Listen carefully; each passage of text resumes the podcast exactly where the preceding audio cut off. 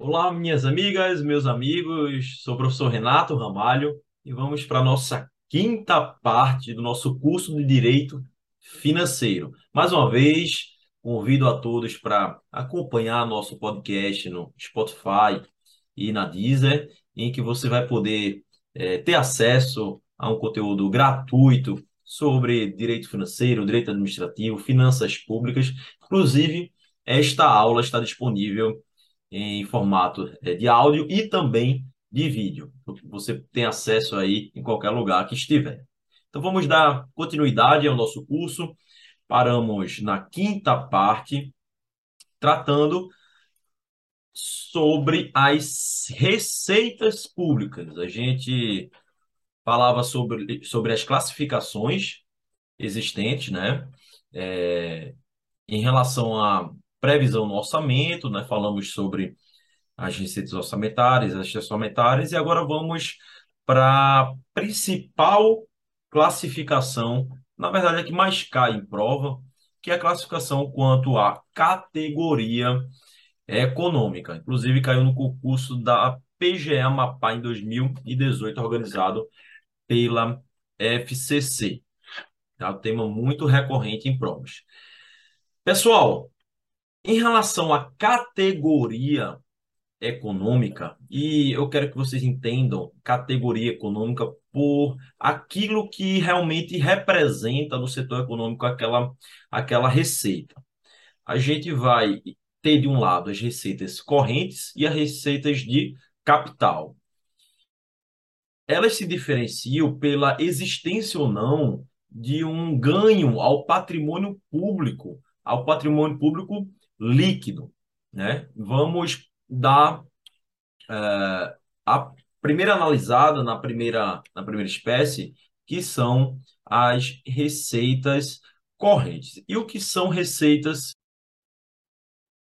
correntes? São, pessoal, aquelas receitas em que o Estado faz a arrecadação sem perder nada em troca. Há, de fato, o aumento do patrimônio público líquido. O Estado só ganha é a obtenção de recursos financeiros que se destinam à manutenção e ao funcionamento das atividades meio e fim do Estado. Ou seja, é aquela receita, aquele ingresso financeiro permanente e que o Estado simplesmente é, ganha, ou seja, é beneficiário e não tem que dar nenhuma contraprestação em troca. Por exemplo, receitas tributárias o poder público faz a arrecadação do ICMS, do IPVA, do imposto de renda, e não há uma relação comutativa ou bilateral. O Estado não cobra IPVA e, ao mesmo tempo, oferece algum tipo de serviço. Não. É, na verdade, é, toda a arrecadação tributária ela está é, significando um ingresso ao patrimônio público sem nenhum tipo de contraprestação direta àquele contribuinte que está realizando o pagamento do tributo. Outro exemplo, o caso das multas. Então, o Estado cobra multa, arrecada tchau. Não há nenhuma troca aí é, entre comprador e vendedor, por exemplo. Não. O que há, na verdade, é uma via de mão única. O Estado arrecada e tchau. Recebimento de juros, esse é um ponto interessante. Recebimento de juros, ou seja, os rendimentos de um empréstimo fornecido pelo Estado. E aqui eu quero que vocês prestem bastante atenção, porque a gente vai fazer a diferenciação do recebimento de juros com, a rece com o recebimento da amortização de empréstimo, ou seja, do pagamento do principal. Vamos supor que o poder público, por exemplo, através da Caixa Econômica ou do Banco do Brasil, conceda um empréstimo a uma empresa, certo?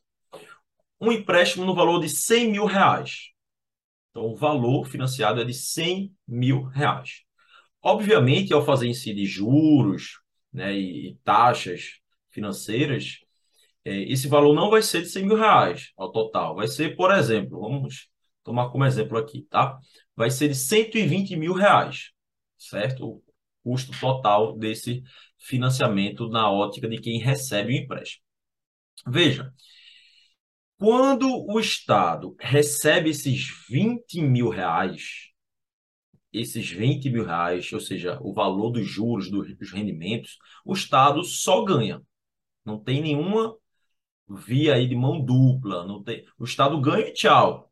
É diferente de quando ele recebe a amortização do principal, dos 100 mil, porque ele está recebendo, mas ele teve que dar uma hora.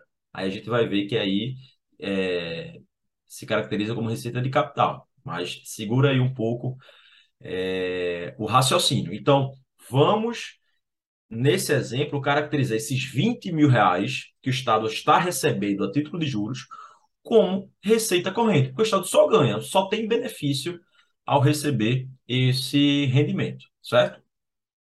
Outro exemplo são as transferências correntes, que são, por exemplo, o recebimento de transferências obrigatórias decorrentes da repartição de receitas tributárias. Então, quando o município recebe aquele, aquela parcela do ICMS, aquela parcela do IPVA, o município está recebendo uma transferência corrente, certo? Porque só ganha, né? ganha e, e, e tchau, não fornece nada em troca.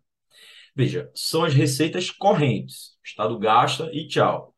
Do outro lado, ainda quanto à categoria econômica, temos o outro tipo de receita, que, é o, que são as receitas de capital. Receitas de capital. Nesse caso, não há aumento do patrimônio público líquido. O Estado ofere recursos, recebe verbas, mas tem algum ônus em troca, dá alguma coisa em troca. É uma relação em que o Estado ganha e perde ao mesmo tempo. Vamos a alguns exemplos. A alienação de bens. Quando o Estado tem um imóvel e vende esse imóvel, ou, por exemplo, tem um automóvel, é muito comum aqueles é, leilões né, do Detran, é, o, o poder público vende esse bem e recebe o valor que está é, sendo pago pelo comprador, veja, o Estado está recebendo, ah, tem um terreno ali de 100 mil, o Estado vendeu e recebeu os 100 mil. Esses 100 mil que entram nas contas do Estado é caracterizado como receita de capital, porque ao mesmo tempo o Estado recebeu esses 100 mil, mas teve que se desfazer de uma parcela do seu bem, do seu patrimônio, né? No caso, patrimônio imobiliário. Então, nesse caso, há um, uma relação de troca, né? O, o Estado ganha e perde ao mesmo tempo. Outro exemplo, nas operações de crédito em que o Estado obtém um empréstimo, financiamento adquirido pelo próprio Estado. Veja, se o município quer obter 100 mil reais de empréstimos, de, de empréstimo junto ao Banco do Brasil, o Bradesco, enfim, qualquer tipo de, de instituição financeira, seja pública ou privada, quando o município recebe esses 100 mil emprestados, estes 100 mil ingressam na classificação receitas de capital, porque o Estado está ganhando esses 100 mil, mas o poder público vai ter que pagar. Né? Vai, você vai ter que pagar, devolver aqueles 100 mil a título de, de empréstimo, né? Ao longo aí das parcelas do financiamento. E outro exemplo interessante, e aqui linkando com o exemplo que a gente utilizou anteriormente, o recebimento de amortização de empréstimos concedidos pelo poder público. Recebimento de amortização, ou seja, do principal recebido pelo poder público. O Estado, após fornecer o empréstimo, está recebendo o valor principal. Então, lembra aquele, daquele exemplo dos 100 mil emprestados? O Estado emprestou. Quando o Estado recebeu os 100 mil do principal, isso aí entra como uma receita de capital, porque ele está recebendo os 100 mil, mas ao mesmo tempo ele emprestou 100 mil. Então, se o, o município quer realizar, se, se um, um, Estado quer conceder um empréstimo, se o Banco do Brasil, a Caixa Econômica, né, caso da União Federal, for conceder um empréstimo a determinada empresa, e o empréstimo for de 100 mil, e, o ban e, e esse banco cobrar 20 mil de juros, quando essa empresa paga os 100 mil, ou seja, a amortização do principal, entra na conta do poder público federal, na conta do Estado, esse, esse 100 mil entra como, entram como receitas de capital, porque o Estado concedeu e recebeu depois, ou, se, ou seja, teve uma relação de ganho e, e, e, perda. Né? O Estado está recebendo os 100 mil de volta, mas ao mesmo tempo ele teve que em algum momento conceder esses 100 mil. Agora, os 20 mil de juros, o Estado só ganha. Se o Estado só ganha, aí é caracterizada como receita corrente. Entenderam a, a diferença? Muito cuidado nessa questão de o Estado concedendo o empréstimo. O principal, relação de ganha e, e perda, o Estado é, caracteriza como receita de capital. Os juros que o Estado recebe caracteriza como receita corrente. E quando o Estado pede dinheiro emprestado, todo esse dinheiro que é que entra nos cofres públicos, o Estado obtém um empréstimo, é sempre receita de capital, porque o Estado vai ter que devolver, inclusive é, pagando juros, né? Então, muito cuidado com essa classificação. Também as transferências de capital são caracterizadas como receita de capital, e transferência de capital são as receitas recebidas de outros entes, caso do município recebendo uma transferência da União, do Estado, para arcar com despesas de capital. A gente vai estudar o que são despesas de capital, mas basicamente são os investimentos públicos. o, o município, quando recebe uma verba do governo federal para construir uma ponte naquele município, considerando que a ponte é um investimento público, que se caracteriza como despesa de capital, na ótica do município, esse dinheiro recebido através de transferência se caracteriza como receita de capital.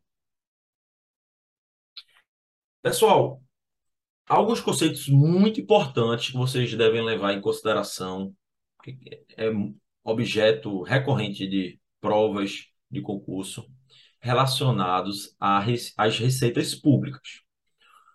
O primeiro deles se refere à receita corrente líquida. Receita corrente líquida, um, um conceito importantíssimo no estudo do direito financeiro. A receita a gente viu que a receita corrente é quando o Estado só ganha, né? ou seja, há um aumento do patrimônio público líquido, que é o exemplo aí das receitas tributárias, as receitas é, industriais, quando o Estado explora atividades econômicas e oferece lucro, tá? São receitas correntes, porque o Estado só ganha sem ter uma contraprestação em troca. Muito bem. O conceito de receita corrente líquida vai ser o somatório dessas receitas correntes, quando o Estado só ganha, deduzidas as despesas referentes às transferências obrigatórias por exemplo, o repasse de ICMS aos municípios, e deduzidas também as receitas decorrentes das contribuições dos servidores para seu sistema de previdência e assistência social, bem como as receitas para compensação entre regimes de previdência. Então, receita corrente líquida vai ser o total de receitas correntes, quando o Estado aumenta seu patrimônio público líquido, só ganha, deduzidas as transferências obrigatórias, que você é obrigado, no caso da União, repassar para estados e municípios, no caso do Estado, repassar para os municípios. Deduz isso, essas transferências obrigatórias. Deduz também o que você arrecadar a título de contribuição previdenciária dos seus servidores. E deduz também eventuais receitas de compensação de regimes. Por exemplo, é, o servidor estadual foi para o para o município, né? Passou em outro concurso para o município. E nesse caso há uma compensação entre os regimes aí de previdência do estado e do município. Então, eventuais compensações que você recebeu, você também deduz do conceito de receita, de receita corrente líquida. E por que que é um conceito tão importante no âmbito do direito financeiro? Pessoal, porque a receita corrente líquida é a base de cálculo para vários fatores e parâmetros da lei de responsabilidade fiscal. Como, por exemplo, o limite de despesa com pessoal. O, a, a despesa com pessoal tem como limite a gente vai analisar de forma mais detalhada um percentual da receita corrente líquida. Então, um percentual de toda a receita corrente líquida é o limite que você pode gastar com despesa pessoal. A mesma coisa acontece com a reserva de contingência, que a gente vai estudar também mais na frente, né, que é a reserva para emergências do poder público. Um percentual da receita corrente líquida vai formar a reserva de contingência. E também, como a gente já estudou, é o limite para as emendas impositivas, tanto as emendas individuais, de 1,2% da receita corrente líquida, lembram? Como das emendas de bancada estadual, de 1% da receita corrente líquida, que estudamos nas primeiras aulas. Então, pessoal, muito, muito cuidado com o conceito de receita corrente líquida. Um outro conceito que eu preciso chamar a atenção de vocês se refere ao conceito de receita tributária. Ah, professor, mas é muito fácil. O conceito de receita tributária é toda receita que advém dos tributos. Não é bem assim. No direito financeiro, receita tributária tem uma concepção diferente do conceito do direito tributário. Tá? A lei que forma o Código de Contabilidade Pública 4.320 é uma lei muito antiga. Ela ainda adotava a teoria tripartite dos tributos, muito diferente da teoria adotada atualmente, que considera que no Brasil existem cinco espécies tributárias. Então, do ponto de vista financeiro da contabilidade pública, apenas existem três tipos de tributos: impostos, taxas e contribuições de, melhor, de melhoria. Então, toda receita que vier de imposto, CMS, PVA, taxa, taxa de coleta de lixo, por exemplo, taxa ambiental, ou contribuições de melhoria, são classificadas no orçamento como receita tributária. E só, só isso, pessoal. Veja, muito cuidado. Caiu recentemente na prova da PGE Alagoas 2021, organizado, organizada pela CESP. São as receitas desses três impostos, três tributos, melhor dizendo, impostos, taxas de contribuição de melhoria, que formam a chamada dívida ativa tributária. Ah, professor, e os empréstimos compulsórios e as contribuições especiais, que a gente sabe que, segundo o STF, também são classificados com tributos no âmbito de direito financeiro, as receitas decorrentes dos empréstimos, dos empréstimos compulsórios e das contribuições especiais não são consideradas receitas tributárias, porque essas espécies não são considerados tributos no aspecto da Lei 4.320, no aspecto do direito financeiro. Empréstimos compulsórios e contribuições especiais fazem parte da dívida ativa não tributária. Então, muito cuidado. Conceitualmente, a classificação de empréstimo compulsório no âmbito do direito financeiro não é de receita tributária, mas de operação de crédito. E a gente viu que a operação de crédito é uma espécie de receita de capital, porque o Estado ganha e perde ao mesmo tempo. Ele vai obter a receita dos contribuintes, dos cidadãos ali de forma compulsória, através de um empréstimo compulsório, mas posteriormente ele vai ter que devolver aquela, aquele valor, aquela receita. Então, do ponto de vista do direito financeiro, empréstimo compulsório é uma espécie de receita de capital. O Estado ganha e perde ao mesmo tempo. Por outro lado, as contribuições especiais são, por exemplo, as contribuições é, previdenciárias são espécies de receita corrente, do tipo receitas de contribuições. Se você analisar a Lei 4.320, você vai identificar no rol de receitas correntes a nomenclatura receitas de contribuições. Então, é justamente o que a gente, no direito tributário, né, entende como uma espécie tributária, que é, são as contribuições especiais, mas que no direito financeiro não tem natureza de receita tributária, certo? É uma espécie de receita corrente, porque o Estado só ganha ao fazer incidir aquela contribuição especial, por exemplo, previdenciário, o Estado só ganha, não dá nada em troca diretamente ao servidor, por exemplo, que tem o desconto previdenciário. Tá? Então, muito cuidado, muito cuidado, principalmente com a banca CESP, em relação a esse tema. Ah, professor, e as multas tributárias? Quando eu deixo de pagar um ICMS, por exemplo, aí eu tenho que pagar o ICMS mais a multa que incidiu em virtude do não pagamento no tempo adequado. Ah, o, o acessório segue o principal, é a regra geral. Porém, no âmbito da contabilidade pública, não é isso que prevalece.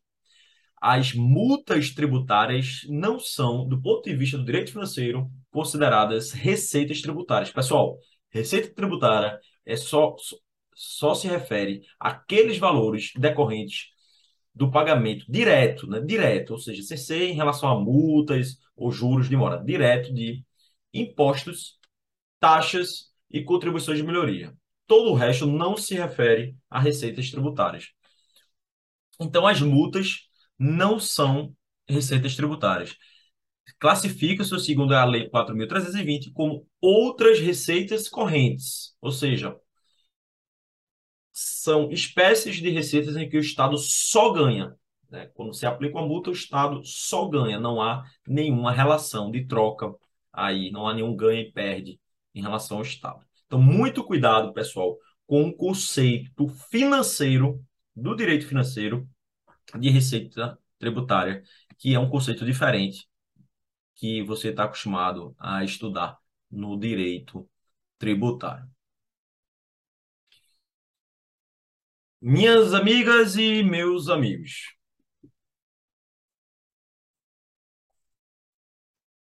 Vamos analisar agora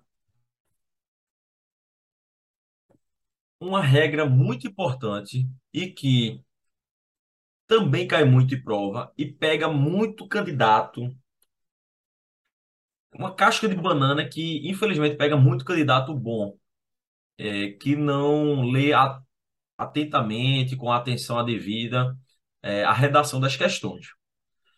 Eu quero que vocês leiam comigo o, o, o texto do artigo 11 da Lei de Responsabilidade Fiscal. É um tema que se refere à responsabilidade na gestão fiscal e na instituição e cobranças de tributos, certo? Ou seja, você é, ser um gestor que, de fato, cobra de forma eficiente todas as espécies tributárias que estão ao seu dispor, um gestor municipal, por exemplo, ISS, TCMD, se um gestor estadual, PVA, CMS. Então, você tem a responsabilidade de bem gerir as contas públicas. Então, vejam, vejam a redação do artigo 11 sobre o tema constituem requisitos essenciais da responsabilidade na gestão fiscal, a instituição, previsão e efetiva arrecadação de todos os tributos da competência constitucional do ente da federação. Então, para você ser considerado um gestor responsável na gestão fiscal, você deve necessariamente realizar a instituição, previsão e efetiva arrecadação de todos os tributos da sua esfera de competência. Inclusive, se, por exemplo, você é um, um, um gestor municipal e não cobra uma taxa municipal que seria devida para coleta de lixo, por exemplo, você pode até mesmo ter suas contas rejeitadas ou sofrer alguma sanção, por exemplo, do Tribunal de Contas, em virtude da irresponsabilidade fiscal. Mas vejam um detalhe do parágrafo único. É vedada a realização de transferências voluntárias para o ente que não observe o disposto no CAPT, no que se refere aos impostos. Mais uma vez, é vedada a realização de transferências voluntárias para o ente que não observe o disposto no CAPT, no que se refere aos impostos especificamente. O que é que isso quer dizer?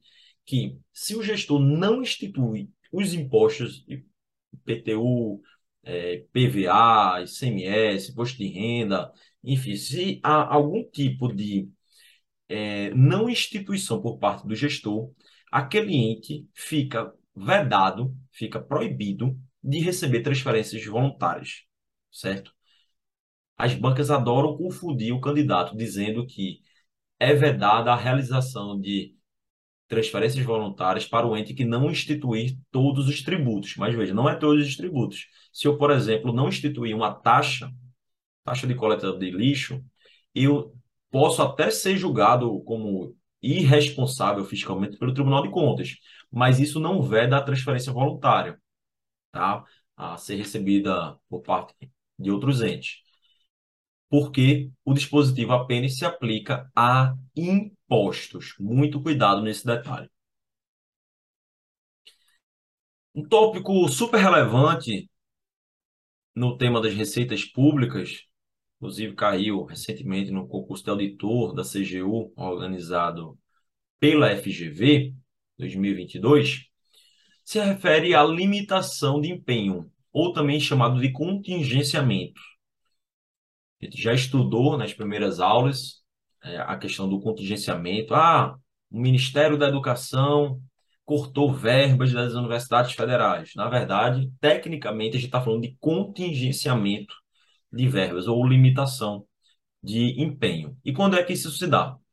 Isso se dá quando incidir as condições do artigo 9 da Lei de Responsabilidade Fiscal. Veja a redação do dispositivo.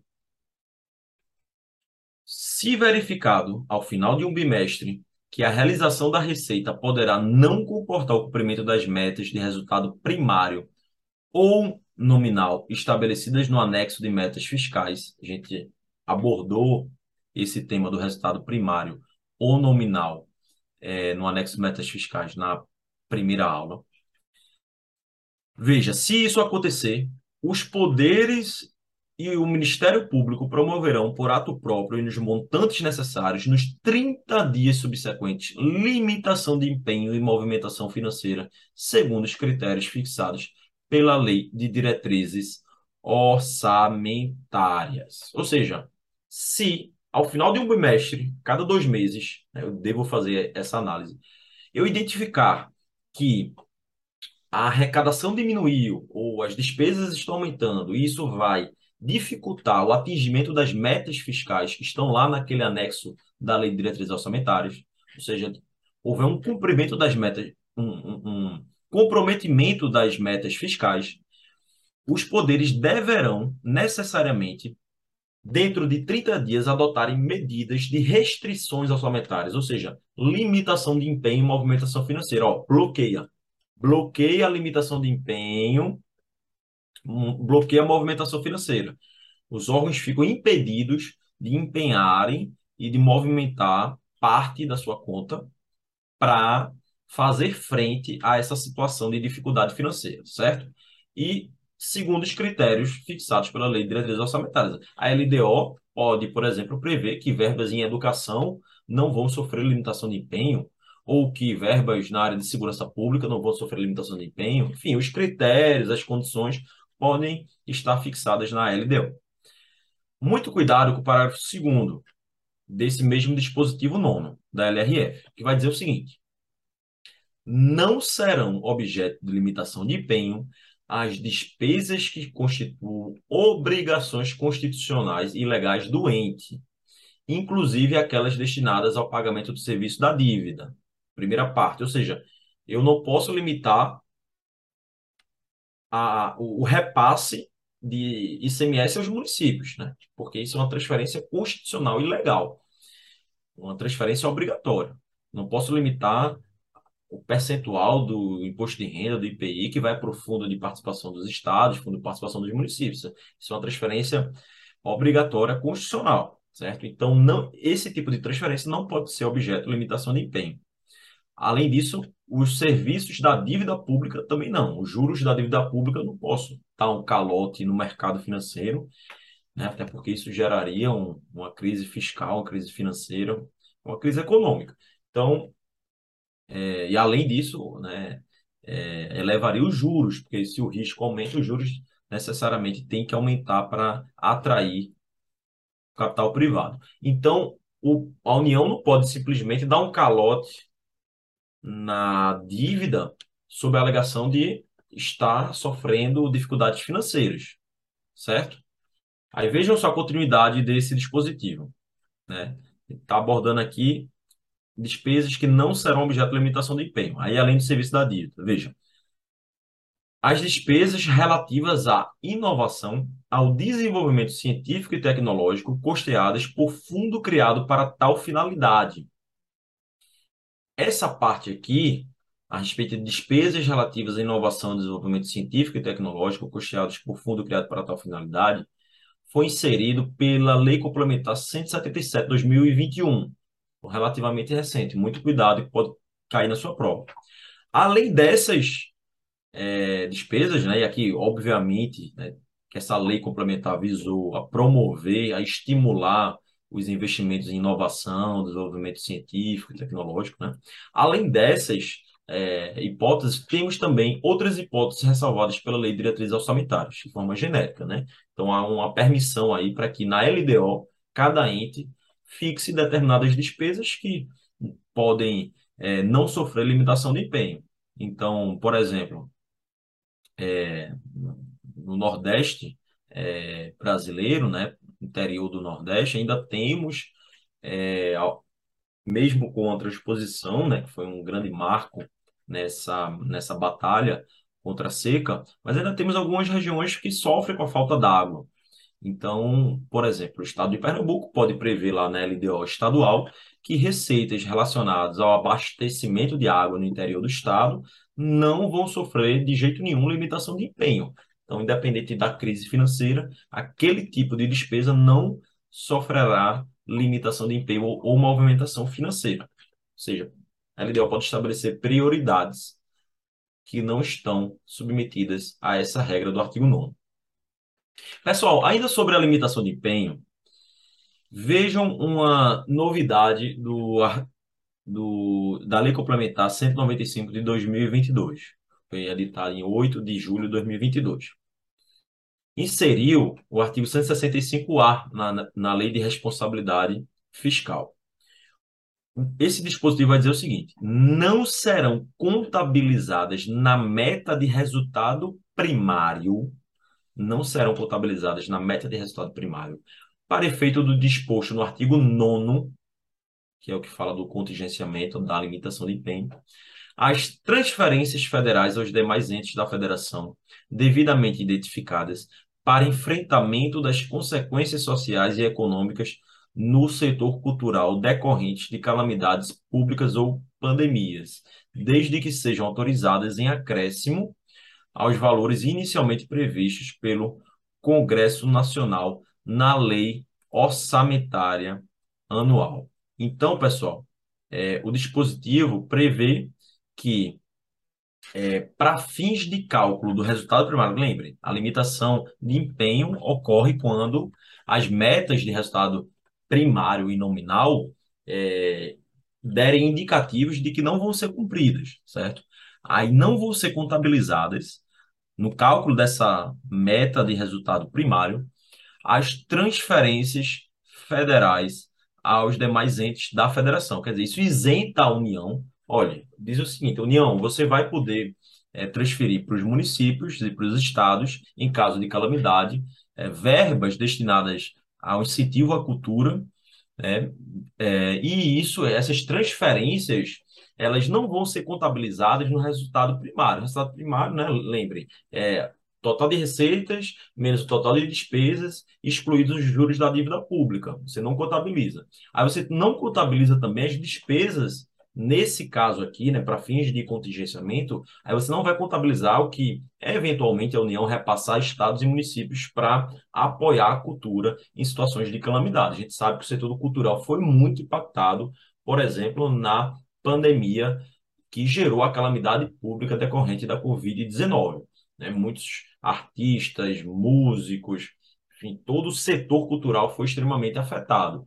E para estimular que a União realize transferências em é, eventuais situações de calamidade, se retirou do cálculo para fins de contingenciamento, para fins de limitação de empenho, o que a União transferia a título de apoio para estados e municípios. Então, muito cuidado com essa inovação da Lei Complementar 195, que seria o artigo 165A na Lei de Responsabilidade Fiscal. Pessoal, ainda sobre a limitação de empenho, uma decisão de 2020 do Supremo merece destaque. E essa decisão aborda o artigo 9 da LRF, que trata da limitação de empenho, especificamente o parágrafo 3 desse dispositivo, que vai dizer o seguinte: no caso de os poderes legislativo, judiciário e Ministério Público não promoverem a limitação de empenho no prazo estabelecido no CAPT, é o Poder Executivo autorizado a limitar os valores financeiros segundo os critérios fixados pela Lei de Diretrizes Orçamentárias, ou seja, pela LDO. Quer dizer, o dispositivo autorizaria que o Poder Executivo, numa situação de crise financeira, numa situação em que há limitação de empenho, né, identificado ao final de um bimestre, que não, há, não se vai cumprir aquelas metas fiscais, né, em que o, a LRF impõe a limitação de empenho. Se o Poder Executivo identificar que o Poder Judiciário, o Poder Legislativo ou o Ministério Público não estão realizando limitação de empenho, não estão colaborando para que o poder público saia dessa crise fiscal, o Poder Executivo poderia diretamente fazer a limitação de empenho para esses poderes, ou seja, fechar a torneira desses poderes segundo os critérios fixados pela LDO. Segundo o STF, esse dispositivo não é constitucional. Ele é inconstitucional por violar, segundo o STF, o modelo de freios e contrapesos estabelecidos constitucionalmente, violando a separação de poderes e a autonomia financeira desses poderes. Então, muito cuidado, ADI 2238 do Distrito Federal, julgada em 2020 tema muito interessante, não só para a primeira, como para a segunda fase, provas discursivas ou até mesmo é, provas práticas de peças jurídicas, tá? Muito cuidado. Ainda analisando o tema das receitas públicas, existe um conceito muito importante que eu quero que vocês assimilem, que é o conceito de renúncia de receita. Pessoal, é preciso regras para que você renuncie a receitas públicas. Veja, uma gestão fiscalmente responsável, ela o é nas duas vertentes, tanto na questão das despesas, você controlar despesas, melhorar o gasto público, como também na questão das receitas. Você ter receitas cobradas de forma efetiva, arrecadadas de forma efetiva. É como uma empresa, como na sua casa, né? O equilíbrio orçamentário financeiro advém desse equilíbrio de receitas e despesas. Então, a lei de responsabilidade fiscal tem preocupações muitas, né, com as despesas, mas também tem com a questão das receitas. Então, o poder público, o gestor público, não pode renunciar à receita, sair concedendo isenção fiscal, benefícios fiscais, é, perdão de créditos tributários é sem nenhum critério, sem nenhum limite. Então, a lei de responsabilidade fiscal traz regras específicas para as chamadas renúncias de receitas. E o que é que quer dizer renúncia de receita? Pessoal, a renúncia de receita, ali no artigo 14 da LRF, compreende anistia, remissão, subsídio, crédito presumido, concessão de isenção em caráter não geral, ou seja, isenção específica, alteração de alíquota ou modificação de base do cálculo que implique redução discriminada de tributos ou contribuições e outros benefícios que correspondam a tratamento diferenciado. Ou seja, são os benefícios fiscais de forma geral, pessoal. Agora, especificamente em relação às isenções, eu quero que vocês tenham muito cuidado. As bancas adoram cobrar isso de prova. Veja, caiu na CESP, prova de Procurador do Estado do Ceará, 2022, também caiu na prova de Juiz de Direito da FGV 2022, Juiz de Direito de Minas Gerais. Pessoal, em relação à isenção, somente aquelas de caráter específico, ou seja, para determinado setor ou para determinada pessoa. Ah, quero dar isenção é, de imposto de renda para todos os profissionais de saúde que trabalharam na linha de frente na pandemia. Né? É uma isenção para um, um, um, grupo muito específico. Né? Você precisa é, necessariamente observar a regra de renúncia de receita. Agora é diferente.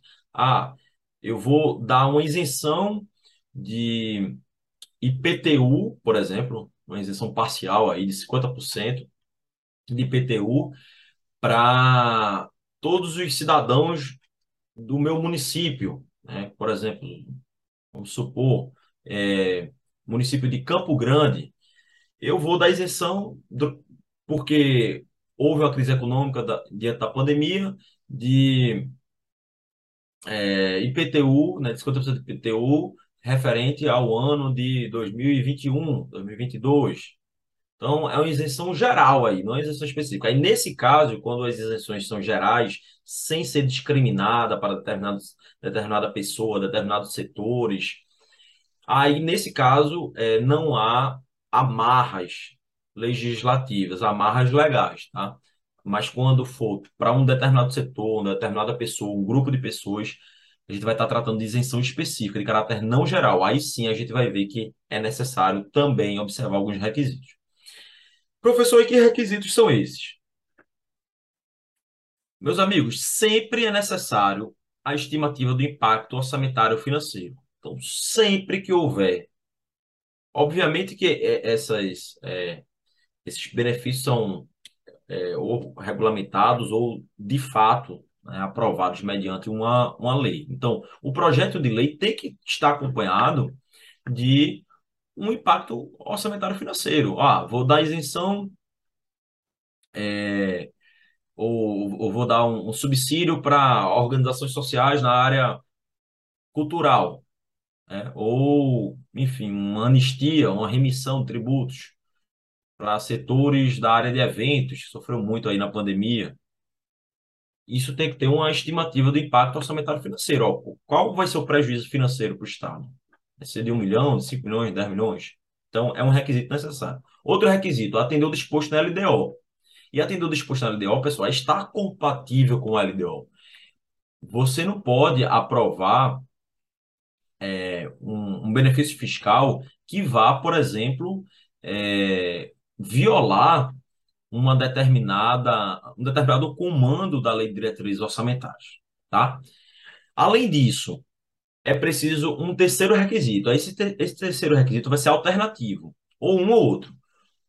Em primeiro lugar, ou você demonstra que a renúncia de receita foi considerada na estimativa da receita da lei orçamentária anual e, e de que não afetará as metas de resultados fiscais, que fica no anexo LDO. Ou seja, nesse caso aqui, pessoal, você está dizendo o seguinte: olha, eu me garanto, eu vou dar essa isenção aqui para determinado grupo e isso não vai impactar a receita que eu previ. Eu previ arrecadar 100 milhões no próximo ano é, de, de impostos. E a isenção tributária que eu vou dar não afeta isso, tá? Porque a gente vai é, ter um desenvolvimento, a gente prevê um crescimento econômico, um crescimento maior do comércio, dos serviços e prevê arrecadar mais. Então, não vai ter nenhum tipo de impacto, não vai prejudicar a estimativa da receita prevista na, na, lei, de, na lei orçamentária anual. Não vai afetar as metas fiscais da lei de diretrizes orçamentárias. Ou você se garante assim, ou, se não for o caso, você tem que demonstrar que a renúncia de receita está acompanhada de medidas de compensação. E o que são medidas de compensação? É o aumento de receita proveniente, por exemplo, da elevação de alíquotas de outros tributos, ampliação da base de cálculo, majoração ou criação de tributo ou contribuição. Ou seja, ok, vou dar isenção, vou reduzir a receita desse lado, porém eu vou aumentar a alíquota de um outro imposto, ampliar a base de cálculo, enfim, é fazer essa compensação financeira, tá? Então, muito cuidado nesses requisitos para renúncia de receita. Algumas decisões do Supremo Tribunal Federal muito interessantes em relação a receitas públicas. A primeira decisão que vamos analisar na ADI 6303, julgada em março de 2022, é o entendimento do STF que entende como inconstitucional lei estadual que conceda benefício fiscal sem a prévia estimativa de impacto orçamentário e financeiro. Bom, pessoal, aí você me pergunta, ô professor Renato, mas isso não já estava na LRF? É, não, não. Qual é a dúvida em relação a isso? Pessoal, é porque é o seguinte: a emenda 95/2016, que é chamada emenda do teto de gastos, é, inseriu o seguinte dispositivo no ADCT, o artigo 113 do ADCT, que diz o seguinte: a proposição legislativa que cria ou altere despesa obrigatória ou renúncia de receita deverá ser acompanhada da estimativa do seu impacto orçamentário e financeiro. Aí, o teto de gastos, que foi todo regulamentado por essa emenda, expressamente só se aplica à União. Né? A gente, ao analisar essa emenda, vê lá que o novo regime fiscal, que na verdade é o teto de gastos, se aplica ao, aos poderes da União, tal, tal, tal, tal, tal, tal. Só que esse dispositivo em específico, ele não limitou sua aplicação à União.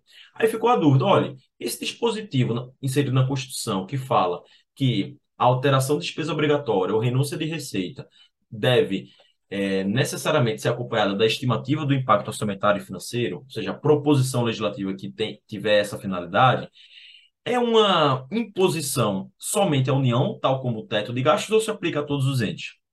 Aí, segundo o STF, se aplica a todos os entes, tá? Esse foi o entendimento do Supremo Tribunal Federal. Que esse dispositivo não limitou sua aplicabilidade à União. Então, toda proposição legislativa será inconstitucional se ela alterar a despesa obrigatória e ou criar renúncia de, de receita sem o acompanhamento da estimativa do seu impacto orçamentário e financeiro. A previsão da LRF é um pouco diferente, porque ela só se aplica à renúncia de receita. E, por estar numa legislação infraconstitucional, não serviria de controle de constitucionalidade, né? Então, como, como parâmetro de controle de constitucionalidade.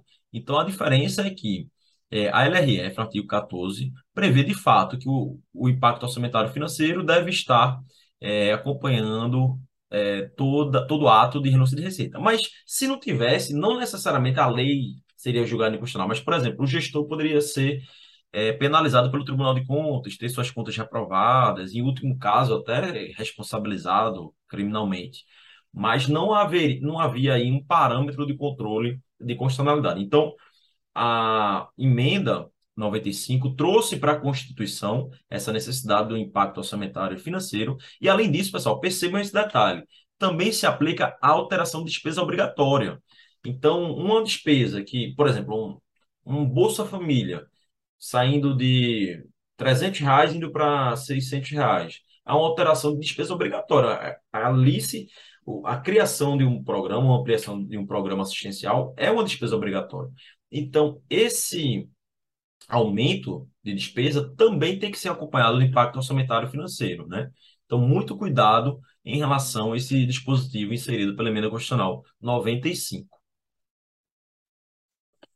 Outro tema, ainda em relação a receitas públicas, muito importante.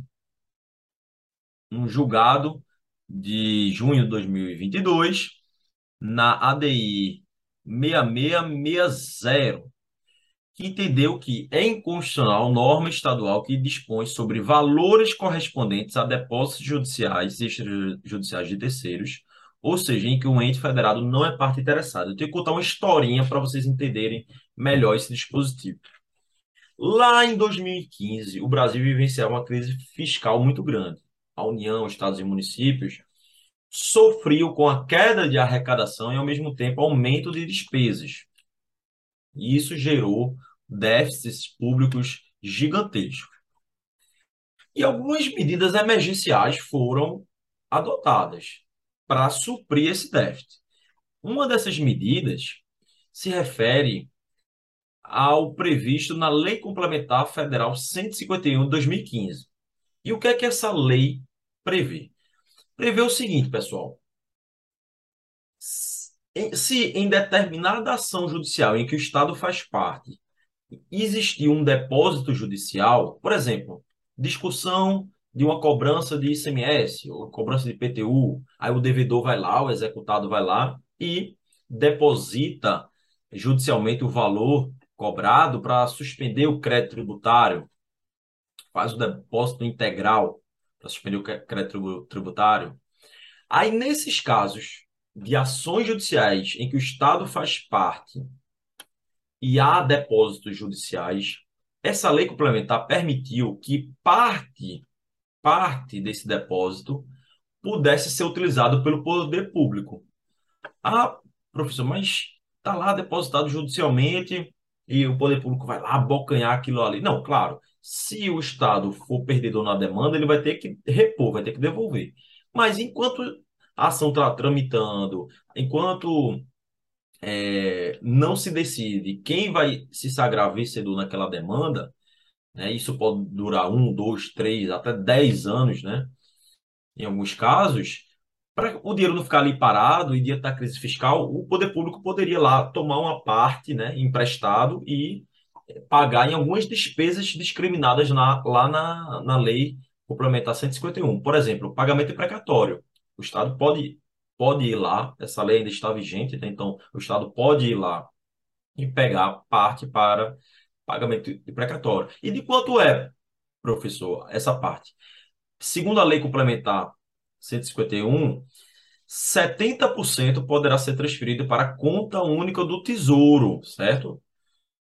Aí, aí vai depender da fazenda pública que estiver participando da ação, né? Pode ser o Estado, o Distrito Federal ou o município para pagamento de despesas especificadas por lei. Aí tem uma série de despesas que o Estado pode é, utilizar esses valores aí para pagamento. Por exemplo, os precatórios judiciais.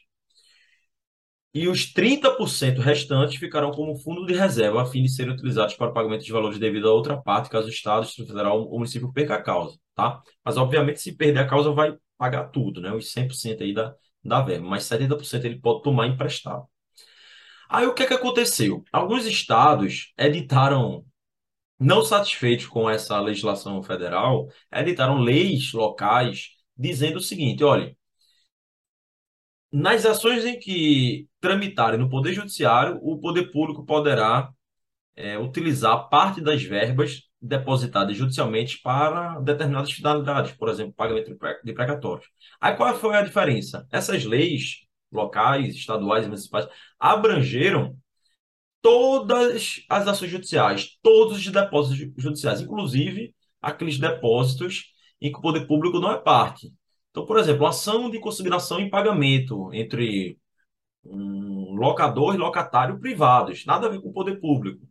É, o locatário estava ali depositando é, judicialmente os valores dos aluguéis mensalmente e o poder público, então, poderia, segundo essa legislação, é, pegar emprestado lá uma parte para pagar despesas públicas. Então, segundo o STF, essas leis que permitem que o Estado utilize depósitos, depósitos judiciais em que o poder público não faz parte da ação são inconstitucionais. E aí por diversos motivos. Né? Em primeiro lugar, a constitucionalidade formal pelo legislador estadual, nesse caso, usurpou a competência da União para legislar sobre o sistema financeiro nacional, até porque isso é um tipo de empréstimo, né?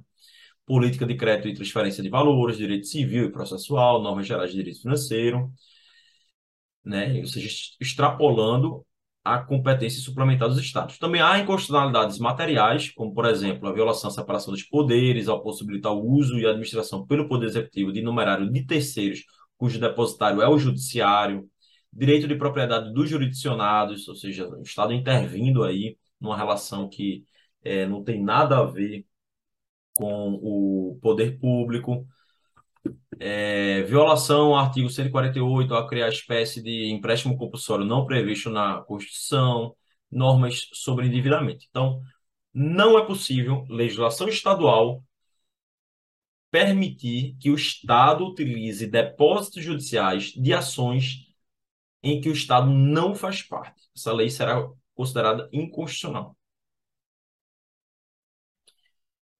Ainda, pessoal, um outro tema vinculado a, a receitas públicas se refere à, à decisão do Supremo Tribunal Federal, também em 2022, aí em setembro de 2022, na ADI 2355, em que o, o Supremo de, definiu que é inconstitucional por violação à cláusula constitucional da não afetação da receita oriunda de impostos e autonomia municipal, norma estadual que determina a forma de aplicação dos recursos destinados ao município em razão da repartição constitucional de receitas. Pessoal, aí eu quero é, tratar com vocês aqui um pouco, rememorar aqui um pouco é, sobre o tópico da repartição de receitas, especialmente do ICMS, porque foi o mote, foi o que deu ensejo a esse entendimento do Supremo. Meus amigos, uma parte do ICMS vai para os municípios, certo? Aí, uma parte dessa parte que vai para os municípios é repartida conforme lei, conforme critérios em lei estadual. Veja, uma parte do ICMS, certo? É um, um quarto, ou seja, 25% do ICMS, segundo o artigo 158, inciso 4 da Constituição Federal, 25% do ICMS vai para os municípios, certo? Aí, beleza, eu arrecadei 100 milhões de ICMS, 25 milhões tem que ir para os municípios, ok. Mas como é que eu distribuo esses 25 milhões? Quem é que vai receber mais? Como é que é? É, é, é por igual? Não. É, é, pela, pelo critério populacional, que tem mais população, recebe mais? Não, também. A Constituição define, certo? 65% desses 25%, ou seja, desse um quarto que vai para os municípios, vai ser na proporção do valor adicionado nas operações em cada território do município. Então, quanto mais houver aí é, incidência do ICMS daquele município, o município for um, um, município muito de muito comércio, que há muito muitas vendas de mercadoria, por exemplo, aí vai vai incidir mais ICMS e necessariamente aquele município vai receber uma fatia maior do ICMS. Só que 35%, ou seja, o restante, vai ser distribuído segundo critérios de lei estadual. Então, a Constituição joga para o Estado para que ele escolha critérios, outros critérios, para a repartição desse, dessa parte do ICMS para os municípios. Então, o Estado pode estimular, por exemplo, tem o ICMS verde, né, que é para quem, por exemplo, o município que investe mais é, na proteção do meio ambiente, né, tem o, o, ICMS de igualdade de gênero, que é o município que, que é, investe mais em políticas públicas de igualdade de gênero, de proteção à mulher, por exemplo. Então, são várias as possibilidades, tá? É, municípios que investem mais em escola de tempo integral tal. Então, assim, esses 35% ficam é, definidos de acordo com a lei estadual. Só que desses 35%, certo? No mínimo 10 pontos percentuais desses 35% necessariamente devem ser distribuídos com base em indicadores de melhoria nos resultados de aprendizagem e aumento de, da equidade, na melhoria do ensino. Essa redação, inclusive, foi dada pela emenda do Fundeb, a emenda 108 de 2020. Tá? Então, 100 milhões de ICMS que o Estado arrecada, 25 milhões, 25% tem que ser distribuído aos municípios. Desses 25 milhões, 65% vai ser de acordo com a venda ali de mercadorias na, nos municípios, 65%. Os outros 35% vai ser de acordo com lei estadual. Só que desses 35%, no mínimo 10 pontos, aí pode ser 10, 11, 12, 13, pode ser até 35%, mas no mínimo 10 pontos tem que ser de acordo com melhorias no critério de aprendizagem, certo? Aí tem uma outra parcela que fica discricionário para o Estado estabelecer aí, os critérios de distribuição. E aí, por exemplo, pode ser essa questão do ICMS verde, né? Que é um percentualzinho ali do ICMS distribuído mais para municípios que mais investem em unidades de conservação ao mesmo tempo. Só que o que é que. Essa é uma breve revisão sobre repartição de receitas de ICMS, mas o que é que o STF entendeu? Entendeu que é o seguinte: olha, certo, a Constituição diz que uma parte vai para os municípios, uma parte do ICMS, mas o Estado ele não pode vincular necessariamente aqueles valores recebidos dos municípios, para os municípios, né, recebidos dos municípios, mas repassados pelos estados, não podem vincular determinadas despesas. Então, veja, eu posso dizer o seguinte, que os municípios no meu estado, né, supor na ótica estadual, é, os municípios no meu estado que tiverem unidades de conservação ambiental em seus territórios receberão uma fatia um pouquinho maior de ICMS. Eu posso fixar lá um percentual, ah, receberão um, 1% a mais de ICMS, né, proporcionalmente. Posso fixar. Mas o que eu não posso fazer como Estado é dizer que 1% desse ICMS recebido vai ser aplicado em unidades de conservação. Entende, entende a diferença? Então, veja, eu sou um município de Campina Grande, na Paraíba. Eu estou recebendo 1% a mais de ICMS por ter unidades de conservação no meu município. Vamos supor que esse, esses 1% a mais de ICMS sejam um milhão de reais. Ou seja, anualmente estou recebendo um milhão de reais a mais. Simplesmente pelo fato de ter uma unidade de conservação, que é o seu critério fixado na lei estadual.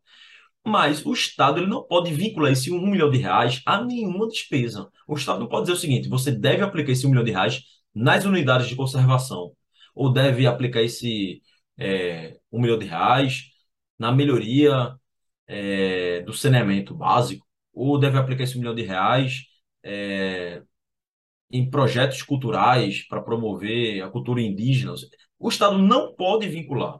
Ele pode estabelecer critérios para repartição do CMS, mas não pode vincular a, a nenhuma despesa. Foi exatamente isso que aconteceu na lei do Paraná, tá? Vinculou que os municípios obrigatoriamente aplica, aplicaram 50% do ICMS recebido pelo fato de possuírem reservas indígenas em seu território, consideradas unidades de conservação ambiental diretamente nas respectivas áreas de terras indígenas. Então, de tudo que os municípios receberiam a mais por ter reserva indígena em seu território, metade, 50% deveria ser aplicado nessas áreas. Aí vinculou, né? É, então, uma parcela do, do imposto a essa despesa. Aí o STF entendeu como inconstitucional por vários motivos. Em primeiro lugar, violou né, o princípio que veda a vinculação da receita de impostos. Lembra que a gente já estudou na aula, na aula, nas aulas anteriores esse princípio da não vinculação de receita de impostos? Além disso, violou a autonomia municipal. Então, o Estado vinculou determinada receita a uma despesa, né? Então, tirou a autonomia financeira municipal. Também gera inconstitucionalidade, tá? Então, pessoal, é, são essas decisões que eu destaquei para vocês nesse nosso curso. Por fim, para na próxima etapa a gente abordar o tema das despesas públicas, eu quero que vocês assimilem e algumas vezes caem em prova as chamadas fases da receita pública, ou seja, é, o caminho que se deve seguir até, de fato, a receita pública ingressar nos cofres públicos. Em primeiro lugar, a previsão da receita. P, lembre, P de previsão. Ou seja, você vai prever na lei orçamentária a receita que você espera arrecadar de ICMS, de PVA, de PTU. Além disso, vai ter o lançamento. Você previu, o segundo passo é fazer o lançamento, que aí pode ser de ofício, declaração por homologação.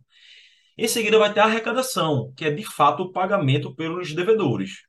É você pegar lá a guia de pagamento, guia de recolhimento, e fazer de fato o pagamento. E além disso, temos o, o R de recolhimento, que é a entrega de valores que de fato são depositados na conta única do Tesouro. Né? Quando você paga, vai para o banco, do banco vai para a conta do Tesouro. Então, as fases de receita são resumidas ao PLAR. PLAR. P de previsão, L de lançamento, A de arrecadação e R de recolhimento. Então, minhas amigas e meus amigos. Espero que estejam gostando. Convido todos novamente a nos seguirem é, nas redes sociais, Instagram, seguir nosso canal no YouTube e também acompanhar as aulas gratuitas o nosso podcast, que inclusive abrange esta aula aqui, é, este nosso curso de Direito Financeiro, no Spotify. E não é só, só áudio, tá, pessoal? Se você quiser escutar no seu carro, na sua academia, é, o áudio é, você pode fazer normalmente, mas se você também quiser ver no computador, ver no seu celular, vai ter lá também esse vídeo aqui com os slides, você vai poder acompanhar, fazer anotações, tá? Então, é, agradeço novamente é, a atenção de vocês. Esta parte fica por aqui, nos vemos na parte seguinte, versando sobre despesas públicas. Um forte abraço.